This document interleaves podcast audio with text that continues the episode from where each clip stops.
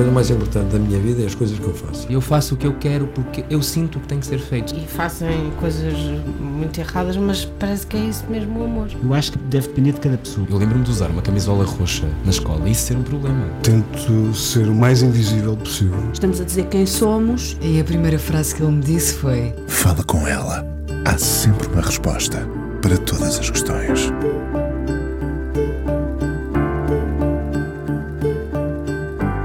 Sei que guarda nela as inúmeras conversas mantidas com Celeste Rodrigues, o quanto dessas noites se fizeram claridade na sua cabeça. Amália e Celeste estão-lhe realmente no sangue, fadada, portanto, para ir desaguar neste canto um rosto esculpido com uma beleza rara e uma generosidade proporcional. A força dela em palco é a força dela na vida, determinada. A mulher que caminha sem parar mal nasce o dia, desenfreada na sua marcha. Curiosamente, é muito mais solar do que lunar. Ela é, na verdade, uma mão cheia de coisas. É do fado, sim, mas a voz dela namora a bossa e as mornas, por exemplo. O cabelo recortado de Elis, que gosta de cantar, as viagens que gosta de abraçar. Começou a cantar cedo nas casas de fado e ainda canta. O que lhe trazem os ecos dessas noites. É tão bom estilar entre quatro paredes como num palco, até entre gente que não fala a nossa língua. Será o fado uma linguagem universal, o novo disco, são na verdade dois discos, apresenta. Está nele essa diversidade de ser. Há muito de criança crescida nela, habituada a ser mulher cuidadora desde sempre, uma fervorosa defensora da família, do seu clã, do homem que a acompanha à viola e não só. Ela é o que vamos descobrir nesta hora. Fábia Rebordão, hoje no Fala Com Ela, o prometido Fábia Com Ela. Olá, Fábia. Olá Inês, olha, tão bonito que até me emocionei. De frente para uma das fotografias que, que, que, aqui estão nesta casa da Amália Rodrigues, queres explicar que laço familiar é esse, para quem não sabe? Sim, um, a Amália é minha prima em terceiro grau, era prima direita da minha avó materna. Infelizmente não pude conhecê-la, não tive esse privilégio, mas conhecia através das histórias que ela me contava e depois das histórias que, que me foram contando através de noites de fado, do Jorge, da Celeste, do Diogo Varela uh, da Beatriz da Conceição, portanto, muita gente que conheceu a Amália e que me contava um bocadinho. Porque a Amália morreu em 99, tu tinhas 14 anos. Sim. Sim, sim. portanto não houve essa. Eu comecei a cantar um ano depois. Exatamente. Uhum. Uh, tu começas a cantar nas casas de fado pouco depois. Um, que experiência é essa? Eu tenho sempre esta curiosidade, sabes, de de, de eu achar o fado uma coisa tão séria e tão adulta e de repente termos sempre. Tu já começaste com 14 anos, não é? Mas sei lá, o Camané começou, já falei com ele sobre isso, ele começou a cantar criança mesmo. E eu pergunto-me se não, não, vocês não se atiram demasiado cedo para uma coisa que é de crescidos. Ou não é de crescidos? É de crescidos, mas isso também nos obriga a amadurecer mais cedo. Nós damos-nos desde muito cedo com pessoas muito mais velhas do que nós. E então para nós aquilo começa a ser uma forma natural de, de viver. Uh, portanto, viver na noite com pessoas mais velhas, começar a aprender a estar, não é, na vida mais cedo, uh, a saber fazer as escolhas que para nós naquele momento achamos certas, mas que se calhar são certas aos olhos dos mais velhos. Uh, e nós, como somos muito novos, achamos que está certo, mas depois mais tarde, afinal, não era bem assim, não é? Porque não temos a idade deles, são muitos anos que nos separam. Mas tu é. fizeste conscientemente esse processo de crescimento?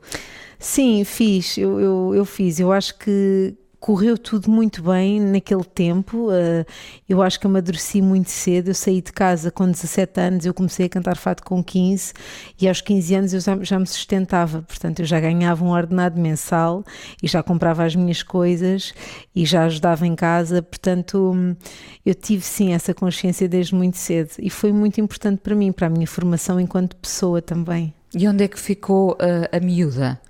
Ela está aqui comigo também, não está? Ela está, mas eu, mas eu mais ou menos não foi logo, não foi imediato, porque eu ainda levei a miúda durante muito tempo dentro de mim. Mas ela, ela foi foi, não é que foi-se perdendo a luz, mas ela foi ficando mais tranquila à medida que eu fui amadurecendo, a partir talvez dos uh, 20 anos, 22, porque quando nós somos muito novos, eu, eu, tinha, eu lembro-me que eu era menina demais para a idade e quando eu andava nas casas de fado, havia pessoas que não achavam muita graça à minha forma de estar, à minha forma de de reagir muito naturalmente. Muito espontânea. Muito espontânea, de, de, de me rir de, de, nada. Houve uma história que até me contaram que eu já nem me lembrava, que eu estava a cantar numa casa de fados, que era na Taverna del Rei, da Maria Jojo. E então eu lembro-me que não entrou nenhum cliente mais ou menos até, sei lá, às 11 da noite. E eu, na minha ingenuidade e espontaneidade, eu disse: Deus queira que não venha ninguém, que eu estou cheia de sono. Eu disse isto à dona da casa, estás a perceber? E ela contou-me esta história e eu, eu pensei, meu Deus, eu não, jamais diria aquilo se fosse hoje. Hoje, claro. Percebes? Sendo que tu continuas a ter sono muito cedo. Sim. E isso é, um, é, um, é um, um, um, aspecto muito curioso em ti, porque nós remetemos sempre o fado, cantar nas casas de fado, não é? Sim. Como uma coisa ainda, felizmente, boémia no bom sentido, não é? Da Sim. noite, das noites longas. E tu és alguém que fica com sono muito cedo. Como é que tu combates isso? É muito difícil para mim. Eu lembro-me que eu perdi muitas noites, ou melhor, ganhei muitas noites um, quando comecei a cantar, porque eu lembro-me que chegava a casa tardíssimo. Mas era muito enriquecedor porque eu pude privar, sei lá, com a Beatriz da Conceição, com o Paquito, que já faleceu, com o Fontes Rocha, que Uh, com o, o, portanto são músicos de, foram músicos da Amália com o Carlos Gonçalves portanto eu, eu bebi muito dessas noites fadistas foram muito importantes mas um, eu hoje em dia não consigo mesmo, eu não aguento uma noite, perder uma noite para mim, eu fico de rastos, não consigo mesmo. E, Será e... que é porque já viveste muito? Se calhar, se calhar um bocadinho mais do que qualquer pessoa da minha idade, uh, digamos com uma vida normal, sim eu bebi, eu lembro-me que eu queria muito ir aos fados quando eu comecei a cantar, queria ir ali, queria ir lá para ouvir, para conhecer.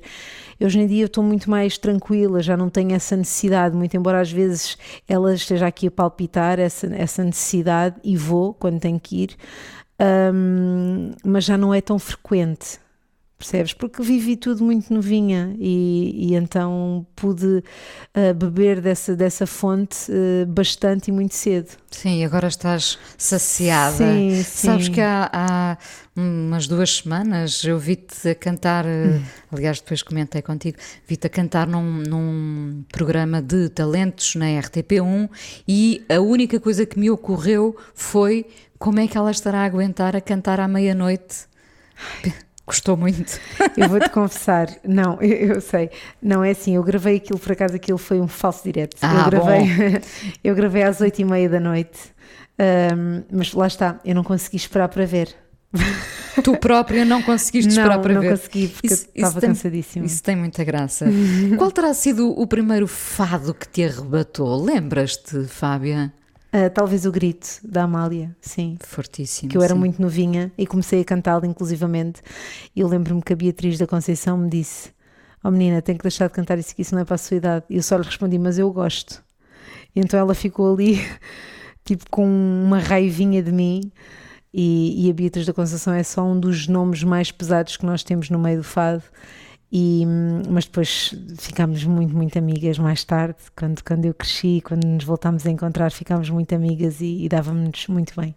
Uh, e deste muito, de facto, com a Celeste Rodrigues, não é? Muito, muito. Uh, ela, sim, uma mulher que gostava das noites, não é? De ficar a, a conversar muito. Uh, de que é que falavam? Olha, falávamos tantas coisas.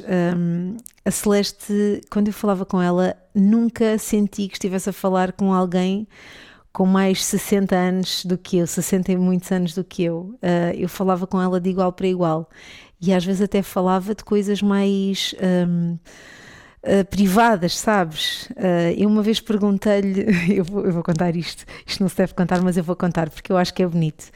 Um, e uma vez perguntei-lhe, oh Celeste, uma vez perguntaram-me, Celeste já tem 96 anos, se a Celeste às vezes sentia atração por alguém ou, ou, isso, e ela disse: O que é que tu julgas? Mas tu achas que eu não me arrepio? Achas que eu não, não fico assim, com, não sonho assim dessas, dessa forma com, com homens que eu acho atraentes e bonitos? Claro que sim.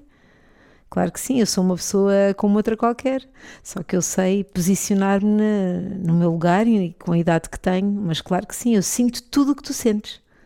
Que bonito. É incrível, ela, era espetacular, era muito sábia. Eu nunca vi a Celeste com uma má cara para, para ninguém. Ou ela achava que nós, eh, o facto de nós nos aborrecermos com alguém ou, ou darmos valor a certas coisas, que só estávamos a perder tempo. A vida era demasiado Ficou-te curta. esse ensinamento. Eu tento usá-lo, mas às vezes não é fácil.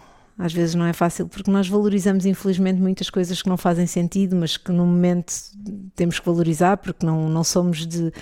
Não somos insensíveis, não é? E, e- e pronto, e temos que sentir aquilo que às vezes nos acontece, mas ela não valorizava, ela pensa- passava para trás. Ela pensava: olha, isto passou, não era suposto, não me fez bem, mas está passado, adiante.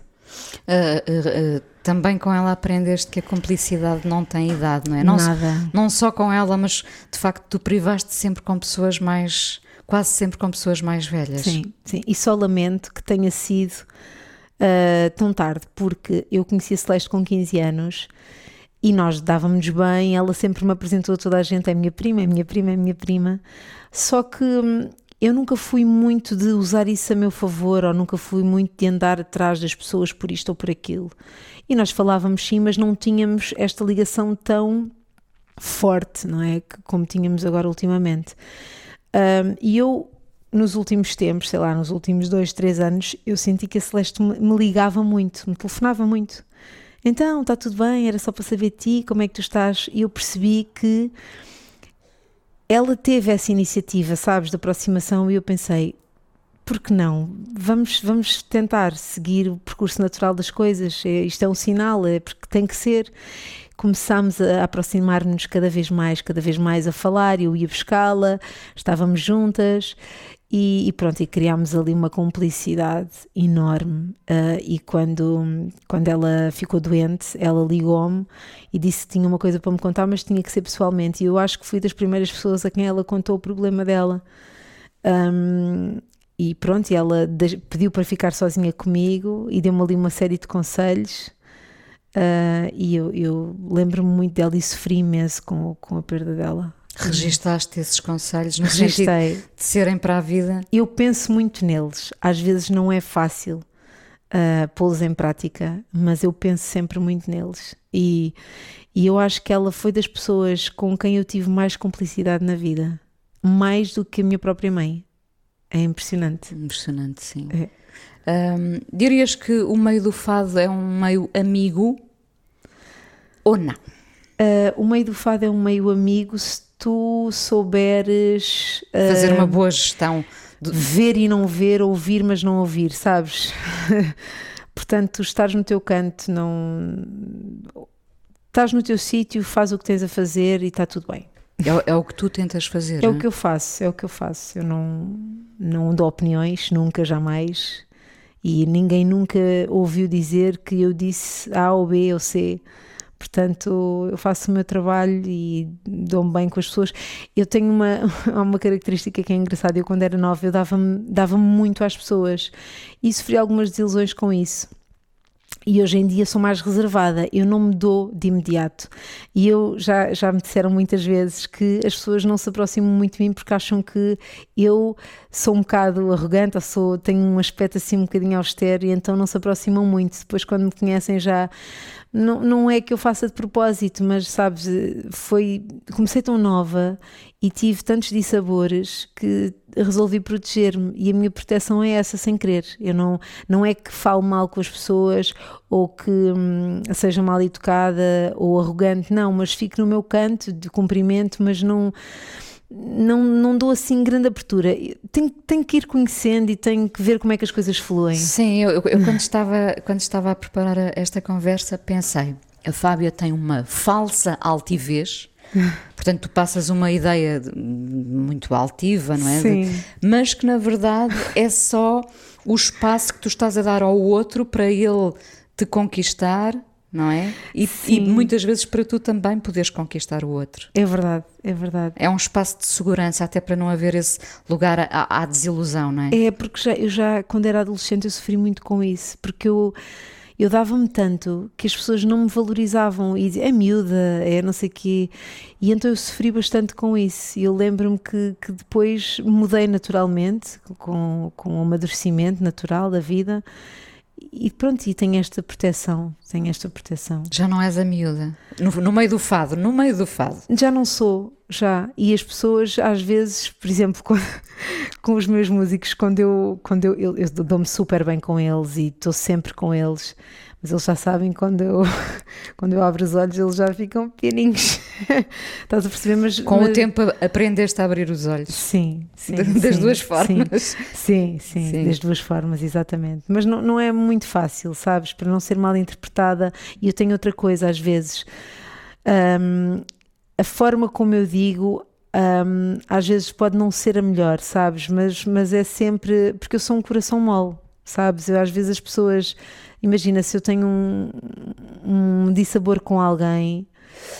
Um, eu até posso ficar muito sentida, muito magoada, sentir-me traída e pensar: não, a partir de agora vou seguir a minha vida, a pessoa fica no canto dela, eu fico no meu mas se a pessoa vier ter comigo, falar comigo, eu derreto-me todo e pronto, foi. Sabes, eu acho que é importante a comunicação. É muito, muito importante. melhor viver a vida assim. Muito melhor, muito melhor. Eu sou um, um coração mole, eu não, sabes, eu não sou nada rancorosa, nada, nada, nada. Eu, uma coisa que eu, que eu também tenho é, se eu tiver alguma coisa para resolver um problema, eu enfrento, eu não contorno o problema. Há muita gente que contorna o problema para não ter que o resolver. E hum, aparentemente dão-se sempre bem com Deus e com o diabo. Não, eu resolvo o problema. Ainda que seja pesado para as duas partes, uh, eu acho que é preferível sempre resolver. Porque está feito, está dito, dizemos, expomos o nosso coração, mas está arrumado o assunto. Eu acho que... E depois podemos seguir em frente. Sim, sempre. Uh, por falar em seguir em frente, vamos à primeira canção. O que é que vamos ouvir? O que é que escolheste? Olha, eu escolhi, escolhi um tema um, que eu gosto bastante, que foi uma das primeiras letras que a Amália escreveu, Estranha Forma de Vida. Por ela? Por ela, uh, por causa da inquietude que eu, com que eu sinto que ela escreveu esta letra, sabes? Que ela estava ali, mas sentia que não estava bem em lado nenhum. Sentia que, o coração dela era independente, mas também sentia ao mesmo tempo que estava sempre dependente de tudo, sabes? E então a Amália era assim um ser de estudo, sabes? Hum, imagino que sim. Gostava muito de a ter conhecido. Ai. Vamos ouvir então, Vamos. já voltamos à conversa.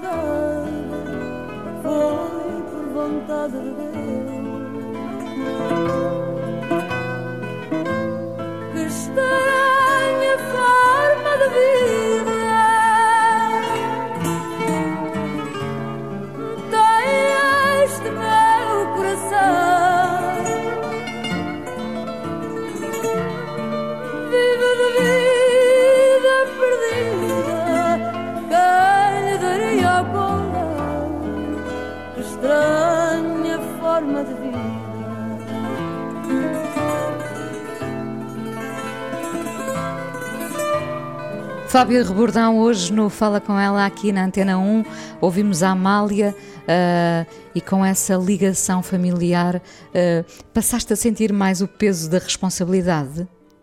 Por causa do elo de ligação, eu nunca pensei muito nisso, nem, nem quero que isso afete a minha vida, sabes? Uh, eu sinto é que muita gente, cada vez mais, me dizem: Tu és igual a ela, é impressionante. Quando tu estás a cantar, eu olho para ti e vejo, estou a ver a Amália, o teu perfil, e eu, efetivamente, eu, eu noto, portanto, com fotografias mesmo, eu, eu noto essa, essa semelhança muito. E também é curioso porque ninguém da minha família tem essa semelhança, inclusivamente primas mais próximas da Amália, porque todas as minhas tias e a minha mãe, inclusive, são mais próximas do que eu. Um, e ninguém tem, tem assim a estrutura óssea da cara, ninguém é tão parecido. Claro que me deixa muito honrada, não é? Um, mas eu tento não, não ter, não levar com esse peso para a minha vida. Mas é um orgulho enorme. Claro, claro, imagino que sim. Fábio, tu tens um disco novo, dois discos, chama-se Eu Sou. Achas que o disco te apresenta na diversidade que o disco também é? Nesta fase da minha vida, sim.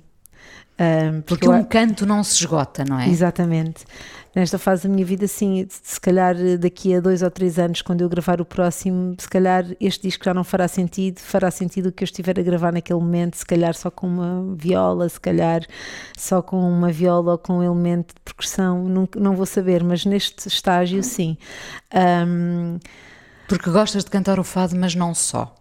Eu acho que o fado pode tornar-se ainda mais transversal. Eu acho que a Amália foi pioneira nesse sentido, porque quando ela começou a cantar, ela rompeu com todos os padrões e cantou Alan Ullman, cantou, cantou Camões, uh, que era impensável. Eu lembro-me quando ela cantou, lembro-me, lembro-me de, de, me contarem, porque eu não assisti, quando ela cantou um, Alain Uh, quando ela cantou Frederico Valério, diziam que ela já não cantava ópera, que já não cantava fados, que cantava óperas e foi altamente crucificada por isso. Um, mas a verdade é que a Amália tornou o fado muito mais abrangente.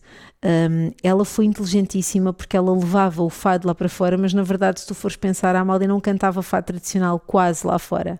Ela foi inteligentíssima porque todos os fados tradicionais derivam de três fados, não é? Ou seja, há muita semelhança entre eles. Então ela cantava folclore, cantava em italiano, cantava em espanhol, uh, cantava imensas coisas, fados musicados, muitos que nós achamos que são tradicionais porque já fazem parte da, da história deste país, portanto, Foi Deus, uh, ou Vou Dar de Beirador, que chamamos na gíria Casa de Mariquinhas, e são fados musicados. E ela abriu-nos essas portas. Eu tenho a certeza que se a Amália vivesse hoje, ela faria muito mais do que qualquer um de nós está a fazer. Percebo muito bem, sim. Um, porque ela, primeiro, ela viu e cantou antes do, do tempo, não é? Uh, como tu dizias, foi crucificada de facto, por, por muitos motivos, mas também por esse. E, e é engraçado porque nós continuamos a, a utilizar a expressão é, é uma das vozes do novo fado. Mas no fundo o fado pode ser muito mais flexível do que aquilo do pensávamos no início, claro não é? Sim. O fado é elástico, não achas? Eu acho que o fado, para mim, o que é que é fado? Para já, é, pronto, é um género musical que uh, representa o nosso país. Mas para mim o fado não são os Rodriguinhos que, que as pessoas fazem. Para mim o fado é uma questão de alma. Se tu sentes aquilo que eu estou a cantar, aquilo que eu estou a dizer, e se te arrepias, para mim isso é fado. Era o que a Amália, era o que a Amália dizia. Perguntava, não, mas isso não é fado. A Amália acha que é fadista. Se eu, se eu estou a sentir o que estou a cantar, se eu consigo emocionar o outro, sim, isso é fado. Hum, ou seja, a mesma voz que canta David Mourão Ferreira pode pode cantar Pedro da Silva Martins. Exatamente. Claro, Exatamente. claro que sim. Quem é que tu admiras muito a cantar? Dentro do fado? Não, alguém que sirva de referência para ti. Olha, a cantar ou como. Ok, uh, mas não estás a falar de cantautor? Estou a falar de, de, de, alguém que seja, pode ser cantautor, pode ser, uh, pode ser, não tem que ser português, alguém que, que, seja também uma espécie de bússola para ti. Ah, ok, já percebi. Um, eu gosto muito da Liz. Sim, eu gosto muito de toda aquela interioridade, tensão, dor, alegria com que ela canta. Ela, sem eu estar a vê-la, basta ouvi-la, eu consigo sentir o que ela estava a sentir naquele momento. Eu acho que ela interpreta aquilo de uma forma genial, tal como a Amália fazia. Um, e ela faz-nos sentir o que estava a sentir. É, é comum às duas, ou, ou, ou será comum às, às grandes às grandes cantoras a mesma inquietação? Sim, completamente. Completamente. Porque ainda agora recentemente via um documentário muito interessante sobre a, a Billie Holiday. Toda a vida da Billie Holiday foi uma permanente inquietação. Portanto, faz parte de, dessa alma não é? De, de, e elas exercizam no sim, canto. Sim, sim, sim, sim, No fundo era o que a Amália uh, fazia. A Amália disse uma vez uma frase que é inacreditável, que é desde que existe morte, imediatamente a vida é absurda. Para que é que eu estou? Para que é que eu vivo se eu vou morrer? Claro. Sabes? E então só a partir dessa frase tu percebes a inquietude dela e do seu coração. E é, é para nós também é, é causa ansiedade, eu fico ansiosa quando, quando eu penso que a Amália disse isso, sabes? E eu sinto muito isso também na Elis, também se calhar na Billie Holiday e em muitos artistas que faleceram cedo porque eu acho que sentiam a mesma inquietação. A Amália, curiosamente, um, faleceu mais tarde, ainda assim nova, uh, tinha 70 e pouco, mas eu comparativamente com a Celeste, que viveu até aos 96, e sei que é de família, porque a mãe da Amália faleceu também com 90 e muitos anos. Um, a Amália tinha medo de, de morrer e, e, gostava, e ela dizia muito esta frase, segundo o Jorge, aquilo que me conta é antes uh, sozinha do que mal acompanhada sabes? Portanto, ela não, ela queria, muito embora vivesse nessa ansiedade de hum, para que viver se eu vou morrer, ela não queria morrer e não queria estar só. Ela estava sempre rodeada de muita gente. Agora, rodeada de muita gente, mas sentia-se sempre só.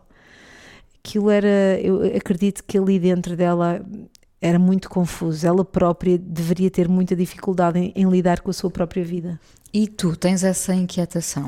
Muitas vezes tenho Sim, muitas vezes tenho, só que eu sou muito proativa um, e eu sinto que a vida está a passar rápido. Sentes? Muito. É engraçado porque no outro dia tu disseste-me isso, eu já tenho 36, 35? 36. 36, exatamente. Eu já tenho 36 e claro que quem é mais velho pensa, tu ainda tens 36, claro, não é? Mas eu sinto que está a passar muito rápido.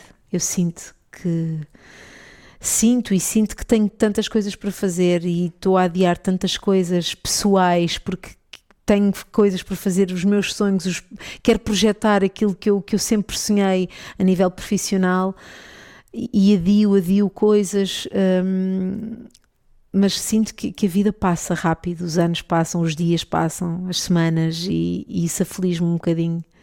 E depois. Hum, eu começo a perceber que, que a vida, a nossa vida é sempre um, é, é, um fio, não é? Que a qualquer momento, se esticarmos muito, ele parte sem que nós possamos fazer absolutamente nada. Uh, porque vemos o que acontece ao nosso lado, que as pessoas estão bem e de repente falecem, portanto, e não está nas nossas mãos. Portanto, eu tento ser proativa, tento uh, não pensar muito nisso, mas a verdade é que, que eu sinto, sinto bastante. Hum. O que é que trouxe à tua vida o Jorge Fernando? Olha, o Jorge trouxe aqui coisas. Uh, muito diversas. Muito diversas, sim. Uh, trouxe-me hum, essa maturidade porque foi com ele que, que, que, eu cresci, não é? Foi, o Jorge ensinou-me muitas coisas. Eu acho que o Jorge me educou porque eu era muito nova quando o conheci uh, e quando começámos a namorar. Eu tinha 24 anos e ele tinha 52. O Jorge era um homem experiente. Eu até então tinha tido um namorado. Portanto, eu não tinha experiência absolutamente nenhuma de vida, zero. Um, Ficaste e, fascinada pelas, pelas histórias todas do Jorge? Sim, para além da pessoa, porque ele é encantador, é um cavalheiro, não é? Uh, é muito talentoso, mas um, toda aquela envolvência que ele tem quando fala, o Jorge, o Jorge é uma pessoa muito culta, como tu sabes, e aquilo fascinava-me muito e fascina-me uh, ainda hoje. Uh, mas depois toda a sua vida noturna, aquilo foi um bocadinho difícil para mim uh, digerir, porque o Jorge era um boêmio, não é? Uh, porque cresceu no fado, que começou muito novo a compor para o Fernando Maurício, portanto, e depois passou pela Amália, portanto, a vida dele, ele tinha 52 anos, mas tinha 120 anos, na verdade, não é? Tinha muitos anos ah, às costas. E então, para uma menina que super ingênua, sem vivência nenhuma, sem experiência nenhuma, foi ali uma coisa complicada. No fundo, educaram-se os dois, não é? Educámos-nos os dois, porque ele também mudou muito a sua forma de viver, não é? Uh, não foi assim muito fácil, mas pronto, agora as coisas já estão estáveis, já estão, mas, mas foi, foi, continua a ser incrível. Porque sim. tu, como, como eu dizia, és determinada, não é? Sou, sou muito. E quando, quando me falas nesses projetos de vida, em alguns até mais pessoais, que tu vais adiando, como é, como é que consegues uh, uh, gerir bem isso dentro de ti? Mais ou menos. Uh, por exemplo, um dos meus projetos de vida pessoal é ser mãe. Eu gostava de ser mãe. Gostava de experienciar, porque eu acredito que vai mudar muita coisa em mim. Porque eu, porque eu acho que tu és uma cuidadora nata, não é? Sim, Ainda por cima. Sim, sim, sim. Eu sou. Uh, eu cuido muito dos meus, da minha família, das pessoas que eu gosto, dos meus amigos. Eu sou mesmo cuidadora. Mas tens medo que isso depois te afaste do palco? não é medo. Eu, não é afastar-me do palco, mas eu acho que depois o foco vai ser outro, naturalmente. É assim que a vida é, não é? E eu queria só ter, um, ter os meus sonhos. Um, não é que eles não, não tivessem sido concretizados, mas queria ter uma vida mais profissionalmente falando, mais estável, ou seja, mais definida, porque eu estou a construir, não é? Há pessoas que já construíram e que só estão a alimentar aquilo, ou seja, a flor já nasceu, só estão a regá-la, mas a minha ainda é uma semente, eu tenho que continuar a regar para que ela floresça. Ela está a desabrochar, Sim. não é? Sim, e então, pronto, eu precisava de mais tempo, mas eu não tenho esse tempo, porque eu já tenho 36 anos e... Porque tu ainda tens... mas para a maternidade, para não, a maternidade. Tenho, não tenho mas, muito, mas, muito, muito, mais tempo. Mas vais a tempo. Veste uh, a cantar uh, para sempre? É uma coisa que tu Sim. pensas que queres fazer para sempre. Eu, eu... eu, já não te pergunto se queres cantar fado para sempre. Eu pergunto se tu queres cantar para sempre. Eu quero cantar para sempre. Um, eu gosto muito de fado, mas a forma como eu canto fado também é um bocadinho à minha forma, não é? Eu não posso dizer que sou uma fadista, uma fadista castiça tradicional. Não é verdade. Mesmo a própria Amália também não era uma fadista castiça tradicional, nem a Celeste, não é? Um, mas eu gosto da forma como eu me encontrei. Um, este disco, como eu te disse, faz sentido agora, mas daqui a uns 3 ou 4 anos, se fizer sentido outro disco, será outro disco. Será com menos ou mais instrumentos, outras canções, sejam elas mais fado ou não, mas eu acho que o importante é estarmos lá por inteiro. Sempre. O que é um dia bom para ti, Fábia? Estar em casa. estar em casa, tipo, uh, acordar cedo, fazer a minha caminhada, uh, almoçar e estar em casa, sim. Ou a ler, ou, ou ouvir música. Estar no meu canto, eu adoro estar em casa. Eu, a pandemia não me custou nesse sentido, claro. Não me custou porque hum, eu sou muito caseira. Eu lembro-me quando eu era adolescente, uh, portanto, antes dos fados, não é? Porque depois comecei a cantar fado, já não foi tanto assim, mas a minha mãe ralhava comigo para eu sair, porque achava que eu era muito nova para estar enfiada em casa, todos os meus amigos iam sair e eu ficava em casa, mas eu adoro estar em casa, eu preciso tanto do meu espaço, do meu silêncio, de, das minhas coisas. Mas estar em palco não te violenta ou violenta? Não, mas também eu prefiro concertos sempre mais cedo, por isso é que no estrangeiro, quando eu canto às 7 horas, é inacreditável. Adoro. E depois ainda vais jantar no fim? Sim, ou janto no fim ou janto antes, depende, depende, sim. Fábia, o que é que vamos ouvir? Olha, agora escolhi as regras da sensatez. Um, para além de eu gostar muito da música e da letra de, do Carlos T e da música do Rei Veloso, um, eu acho que, que a letra faz tanto sentido, sabes? Nós somos. Temos que ser mais sensatos e muitas vezes mais racionais uh, do que permitir que o coração fale mais alto, porque às vezes ele leva-nos para sítios onde nós não vamos mesmo ser felizes, não é? E então acho que pensar um bocadinho sem o coração falar, não permitir que ele fale durante um tempo, vai permitir que nós depois uh, cheguemos a um sítio muito mais tranquilo e apaziguador. Queremos lá chegar, não é? Nesse estado, às vezes é preciso viver para aprender. Sim. Obrigada por teres vindo ao Fala com ela aqui na Antena 1. Que privilégio, sou, adoro-te, admiro-te muito. obrigada, disso. obrigada. nunca voltes ao lugar onde já foste feliz. Por muito que o coração diga, não faças o que ele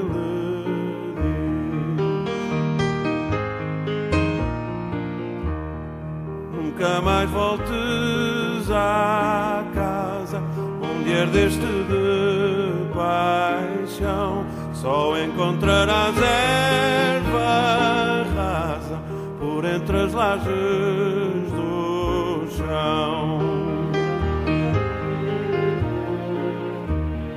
Nada do que por lá vires será como no passado.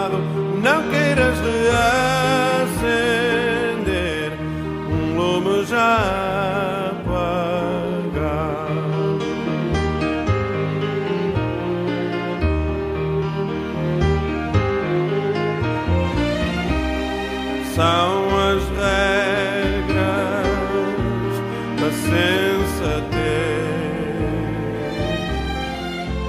Vais sair a dizer que desta, desta é de vez.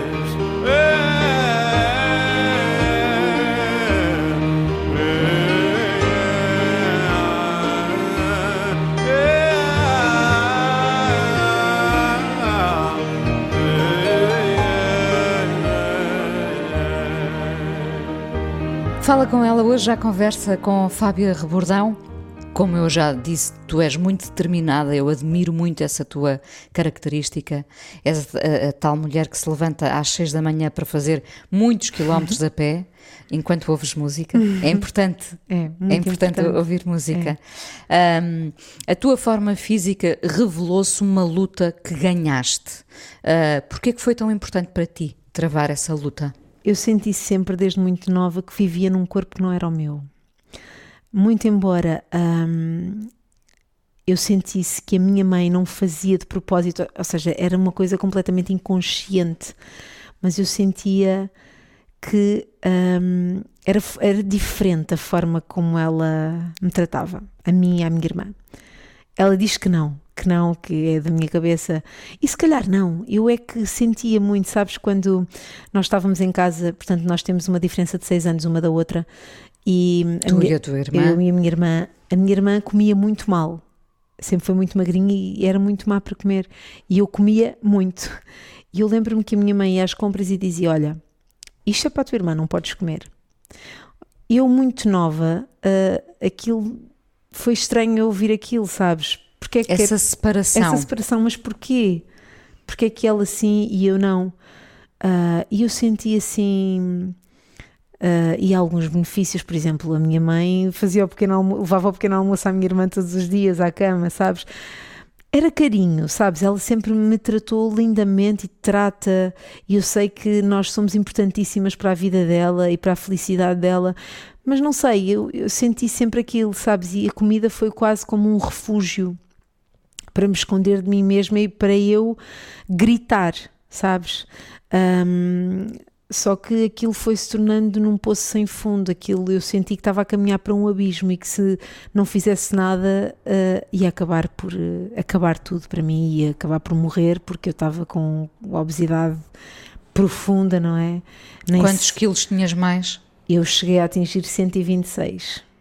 Era muito. E eu tive noção disso, sabes? Quando nós nos olhamos ao espelho, nós focamos sempre aquilo que queremos ver. Ou seja, eu focava sempre a minha cara, não focava o resto. E eu nunca tive eh, noção da dimensão que tinha.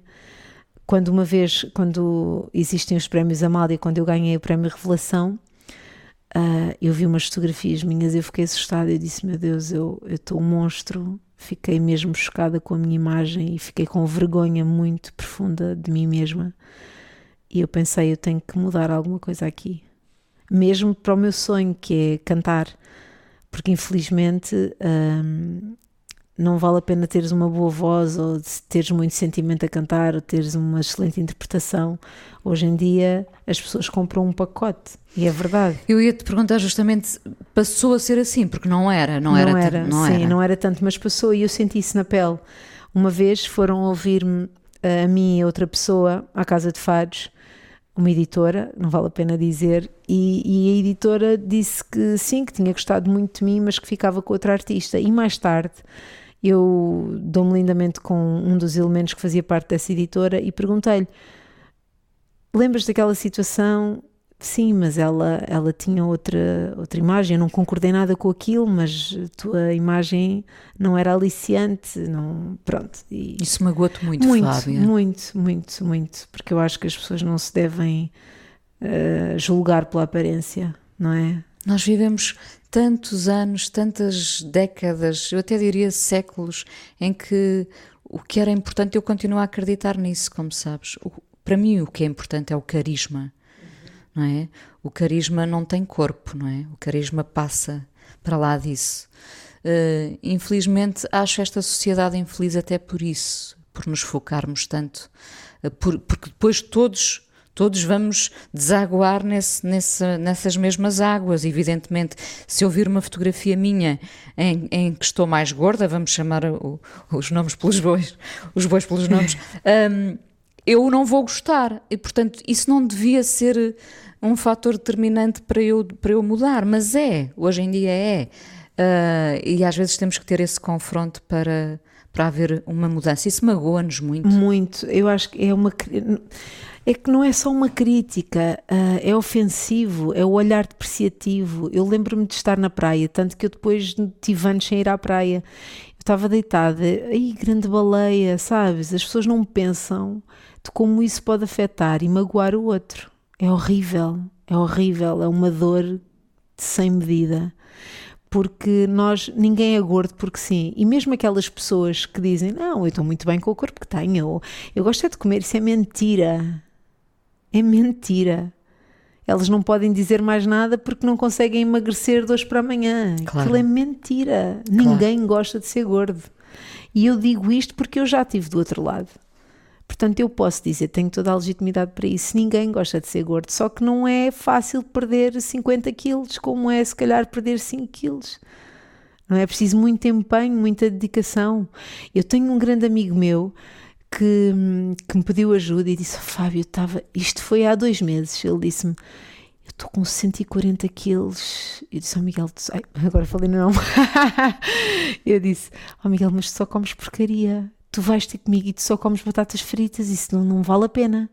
Pois é, tens razão, mas é só hoje, não sei o eu tenho que andar, eu tenho que fazer exercício, eu tenho que comer menos. Passados dois meses, ele volta a ligar-me e está com 153 quilos. Eu disse, isso é assustador, tu tens que parar. Parou? Tu te... Continua a comer, mas eu disse, tu tens que parar, tu, tu assim não vais conseguir muito, ir muito mais longe. Em dois meses ganhaste mais 13 quilos. Qual é, qual é o motor? Eu sei qual é o motor, porque, como tu sabes, eu gosto é bastante emocional, é emocional. de comer eh, e beber. Eu acho que é muito a compensação imediata, não é? A satisfação, a compensação imediata. Uh, foi para ti também sempre? Foi e continua a ser. Uh, sabes que a cabeça de gordo é a cabeça de gordo para toda a vida. Uma vez gordo, sempre gordo na cabeça, porque quando às vezes eu estou mal, estou mais ansiosa e estou triste, estou em baixo, há pessoas que bebem um copo de vinho para. Há outras que fumam um cigarro, ou dois, ou três, ou um maço, e eu como. Sim. Uh, dirias que superaste as feridas que estão lá atrás? Não. Acho que isso não se supera. Aprendemos a viver com elas, mas não. Mesmo quando eu comecei a namorar com o Jorge, muito, ele, eu lembro-me que ele tinha o Jorge sempre foi um homem muito bonito e muita gente lhe disse: Ó oh Jorge, por favor, tantas miúdas atrás de ti giras e estás com, com esse elefante, com esse bidon. Mas montes de vezes que eu ouvi essas críticas que me deixavam tão triste, tão triste, tão triste, tão triste, tão triste. E pronto, e uma vez eu até lhe disse: Olha, eu disse: Olha, Jorge, isto para mim já não dá. E ele depois decidiu mesmo: Não, eu gosto de ti, eu vou ficar contigo. E, e vamos, vamos em frente. O Jorge nunca teve vergonha de me dar a mão em lado nenhum, mesmo com 126 quilos. Nunca. Que bom. É verdade.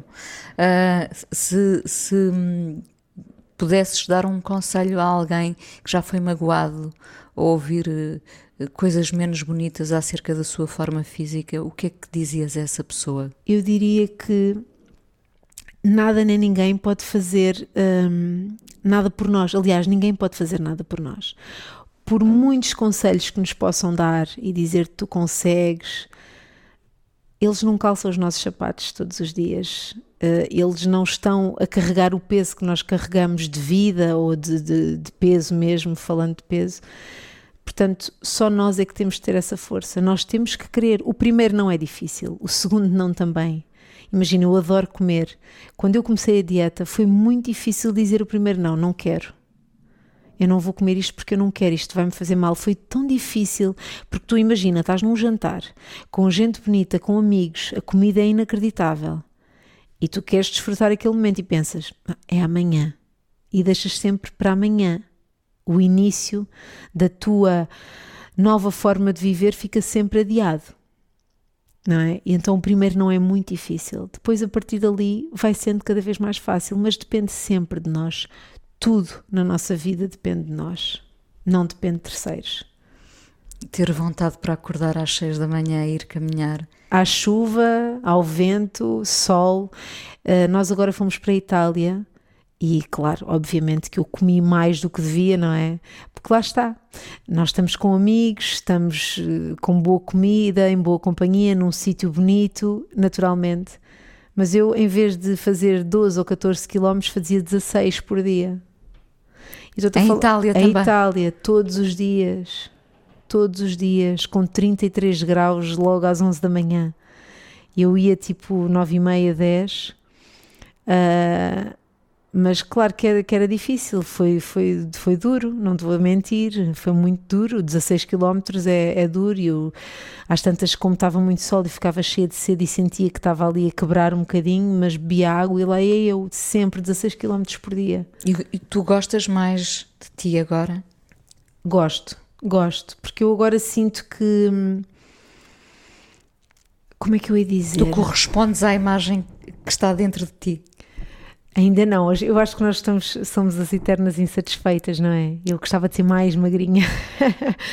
Uh, e eu acho que, lá está, como foi traumatizante para mim, eu acho que magreza nunca é demais, então eu gostava de ser muito magrinha, uh, mas aprendi a viver assim como estou, eu acho que estou bem, também mais magra não, porque eu sou, sou grande, sou alta, e se eu ficar demasiadamente magra a minha cara fica muito ao sul e fico, parece que estou doente. Uma vez eu cheguei a pesar, eu peso 76, 77, cheguei a pesar 72 e a minha mãe ficou assustada. Ela disse: tens que parar, porque já estás com cara de doente, os meus olhos ficam muito fundos. Já era outro parar, não era de comer. Era, tens era de parar. não comer. Sim, sim, sim. Eu acho que tu estás muito bonita obrigada. assim como és. Fábia, muito obrigada. Espero que uh, a tua marcha continue, que essa caminhada continue não só no asfalto, mas também na, na tua carreira e que vás longe. Obrigada. Com muitos quilómetros. Obrigada. Obrigada. Beijinho. Beijinhos. A coisa mais importante da minha vida é as coisas que eu faço. Eu faço o que eu quero porque eu sinto que tem que ser feito. E fazem coisas muito erradas, mas parece que é isso mesmo o amor. Eu acho que deve depender de cada pessoa. Eu lembro-me de usar uma camisola roxa na escola e isso ser um problema. Tento ser o mais invisível possível. Estamos a dizer quem somos. E a primeira frase que ele me disse foi: Fala com ela. Há sempre uma resposta para todas as questões.